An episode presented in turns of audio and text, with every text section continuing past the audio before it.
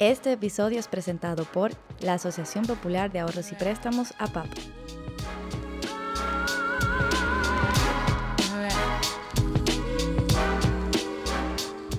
Los Juegos Paralímpicos se celebran cada cuatro años al unísono con los Juegos Olímpicos, siendo esta primera modalidad una que incluye atletas con discapacidad física, visual o intelectual.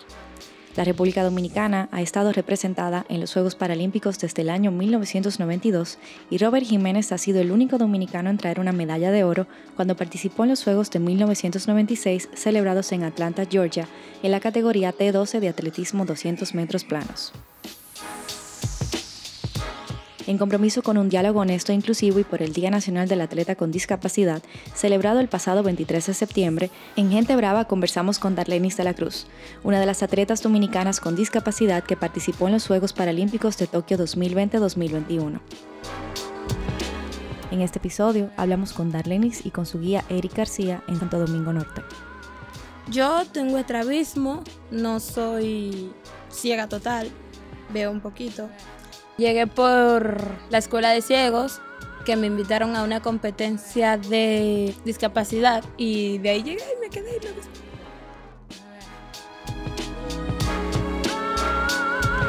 Hola, soy Darlenis de la Cruz y estás escuchando a Gente Brava. Gracias Darlenis por recibirnos en tu casa en el día de hoy. Para comenzar me gustaría preguntarte, ¿qué rol entiendes que ha jugado el atletismo en tu vida? Uf, me ha cambiado, me ha hecho más independiente, más fuerte. ¿Recuerdas cómo fue ese momento de decisión o de inflexión que dijiste, tú sabes que yo me voy a dedicar para esto a nivel profesional? En Brasil 2017 perdí mi primera competencia por la información que nos dieron mal y de ahí yo dije, oye, hay que hacer todo bien porque si yo lo estoy haciendo, vamos a hacerlo con ganas y ¿Cómo ha sido ese antes y después de esa decisión?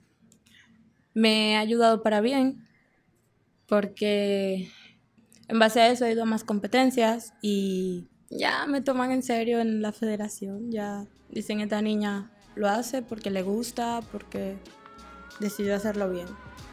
Así como Robert Jiménez, Darlenis tiene una discapacidad visual y junto a su guía Eric estuvieron a tres centésimas de segundos de obtener la medalla de bronce en la categoría de 100 metros planos en los Juegos de Tokio y convertirse en la segunda dominicana en traer una medalla de los Juegos. Tokio, bendito Tokio. Tokio ha sido algo inolvidable en mi vida. Tokio, en lo que Dios me dé de vida, nunca se me olvida esa experiencia. Mi entrenador una vez me dijo a mí, ustedes hasta que no lleguen a unos Juegos Olímpicos no van a saber lo que es de verdad una competencia.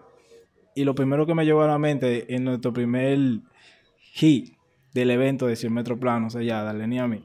Yo creo que ella tiene que recordar lo que yo le dije. Se siente la adrenalina y lo que dijo Junior es real. Se siente cuando tú estás en unos Juegos Olímpicos, es algo a otro nivel. Los entrenamientos fueron súper fuertes, muy fuertes, porque nosotros queríamos llegar a un lugar, Tokio, entonces entrenamos duro para llegar allá. Y ya cuando estábamos allá, nuestra meta era hacer un buen trabajo y fue una experiencia preciosa, hermosa, única. ¿Cómo puede una persona con discapacidad visual competir a nivel olímpico? Así lo explicó Eric, el guía de Darlenis. Nosotros corremos unidos por una guía. Es una bandita que está enterendizada por Agul para Atletis. Tiene una medida específica para nosotros poder usarla y poder competir con ella. Eh, sobre el tiempo y la llegada, eh, a nosotros nos dan dos carriles. En, ese, en esos dos carriles hay uno que se activa, uno se queda como medio inactivo. El que se activa más es el de ella, por eso se ve que ella pasa alante de mí. Cuando van corriendo, porque ella va sembrada, cuando vamos a pasar la meta, entonces yo corto un paso para que ella pueda hacer el pase hacia adelante, porque el, cosa que, el fotofini corre, coge cuando ella pasa al frente. Entonces por eso yo corto un paso y la dejo pasar adelante. ¿Cuál fue el mayor reto eh, para entrenar hacia la competencia y estando en la competencia para ustedes? El mayor reto para mí fue Suiza, porque hacía mucho frío, la temperatura estaba en 4 y yo decía, oye, ¿cómo yo voy a salir a correr aquí? ¿Cómo yo voy a hacer? y ya después en la competencia, eh, pasar a la final. Claro. Yo decía, yo tengo que pasar esa final, porque ya después que yo esté en la final, ya es un triunfo. Cuéntame, cuéntame de la experiencia que estabas diciendo, de que te estabas riendo y pensaban que era como un relajo para ti. Yo normalmente ya siento, como dice, los nervios ya cuando estoy en el bloque. Y me río y normal porque yo digo que vamos a disfrutarlo, ya vamos a salir a correr cuando ya te hemos puesto en el bloque. Pero yo me relajo, me río, le hago mueca a la cámara. porque eso no se queda. y les pregunto a, a, los compañeros si están nerviosos y ellos no me responden y yo se ponen en paro. ¿Cuál es el papel de Eric, tu guía? ¿Cuál es el papel de él y cómo se conocieron? Eh, bueno, nos conocimos en la pista. Él era guía de otro compañero. Y ahí decidieron que él iba a ser mi guía ya para el 2019. Y desde ahí empezamos juntos y empezamos a comunicarnos y a llevarnos bien. Cuando dices ellos decidieron, ¿quiénes decidieron? Los entrenadores. Bueno, primero te voy a decir cómo llegó el grupo para así poder explicarte cómo la conocía ella. Una vez yo estaba en mi entrenamiento normal cotidiano y se acercó a mí el entrenador, Freddy Junior Montero, que es nuestro entrenador actual, y me hizo una propuesta de trabajar con ellos como guía. Yo no conocía lo que era ese, ese mundo. Me explica un poco, mira, tú vas a tener más oportunidades aquí, tú sabes que tú estás con los convencionales, pero ahí hay muchas personas, se te hace un poquito más difícil los viajes, las competencias internacionales y eso. Entra, conoce el mundo y tú, si tú quieres, te quedas con nosotros. Yo digo, bueno, no tengo nada que perder. Igualito como decidí quedarme también en atletismo así mismo, entro con ellos. ¿Qué pasa?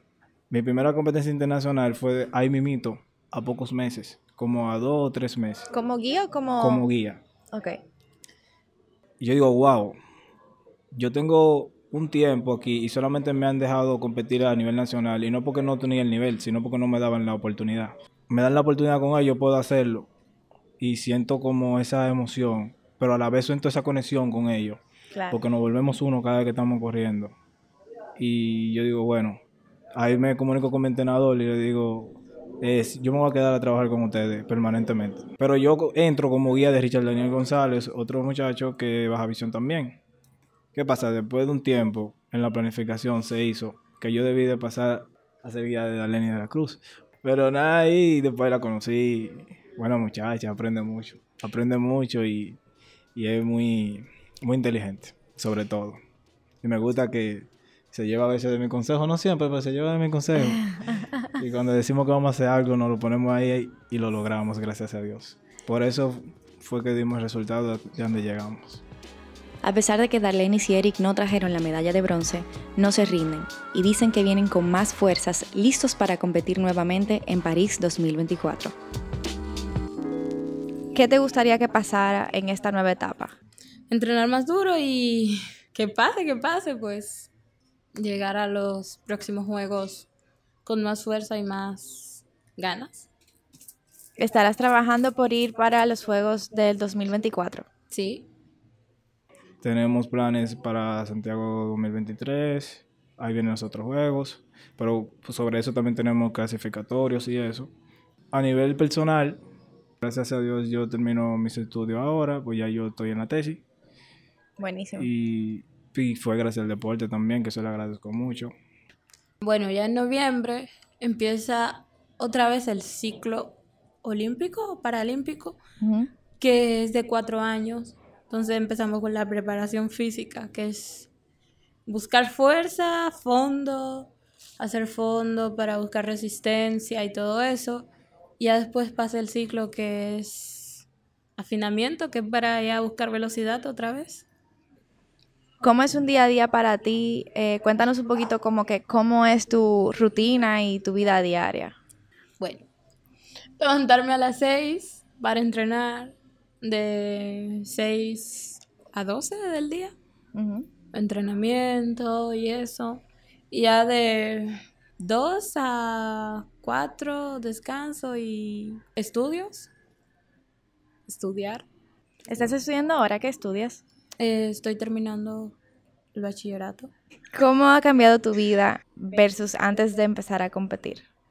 Uy, muy, muy bien, porque sé, me siento más capaz de hacer muchas cosas. Por eso yo digo que ha cambiado en bien. ¿Cómo te gustaría ser recordada? Wow. Oye. Como la mejor atleta de República Dominicana o del mundo. ¿Cuál entiendes que ha sido como el mayor sacrificio que has hecho hasta ahora? Vivir siete meses fuera de mi casa y perder un año de estudio completamente. Para mí el éxito es sacrificar muchas cosas, dejar muchas cosas para poder perseverar y llegar a, a la meta, a donde quieres llegar. Según la Ley 35-18, el 23 de septiembre, Día Nacional del Atleta con Discapacidad, se declaró con el objetivo de promover el respeto y la valoración de quienes se encuentran en esta condición. Y a nivel de apoyo eh, a los atletas a nivel general del empresariado, del sector público, ¿cómo ha sido el apoyo para ustedes como atletas paralímpicos? Uy, bueno, ahora, ahora, si te soy sincero, es que están empezando a apoyarnos en sí, apoyar el deporte en sí paralímpico. Pero antes se estaba complicando. Y era bien complicado porque eh, no había mucho apoyo, no creían mucho en nosotros. Se acerca ahora el Día Nacional del Atleta con Discapacidad. ¿Qué mensaje quisieras darle a tus compañeros atletas y qué mensaje también te gustaría que la sociedad escuchara de un atleta con discapacidad a nivel general? El mensaje para mis compañeros es que sigan entrenando duro, que no dejen de hacerlo para que puedan lograr sus metas y sus sueños. Y el mensaje para la sociedad es que apoyen a las personas con discapacidad. Somos personas y estamos entrenando porque tenemos un sueño. Mensaje para los atletas primero. Ustedes son lo máximo. Ustedes son, como dice uno de los entrenadores de nosotros, ustedes son superhéroes. Hacen cosas a veces que quizás hasta lo mismo convencionales no lo pueden lograr. El mensaje para la sociedad que yo le daría es que somos todos iguales que a veces no incluyen de algunas cosas, porque por la discapacidad y lo, lo que están haciendo es un daño. Por cualquier condición que tengan, no lo limita a realizar su actividad diaria. Yo lo he aprendido, porque yo convivo a diario con ellos. No lo limiten y incluyanlo más en todo. ¿Qué consejo le darías a una persona que quiera encontrar su pasión, así como tú te sientes con el atletismo? Quedan distintas cosas a ver cuál es que le gusta y si encuentran lo que le gusta, que, que la hagan con el corazón. Mi consejo sería que si algo te gusta, aprovechalo. Y si te dan la oportunidad de realizarlo, hazlo. No lo pienses, porque el tiempo pasa y el tiempo que pasa no vuelve. Así es. Muchísimas gracias, Eric. Gracias a ustedes.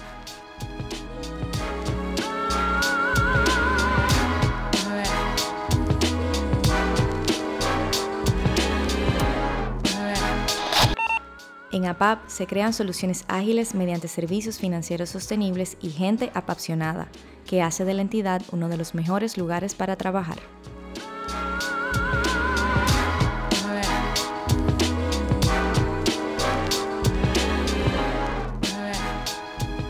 Este episodio fue presentado por la Asociación Popular de Ahorros y Préstamos APAP. Yo soy Laura Castellanos y estás escuchando Gente Brava.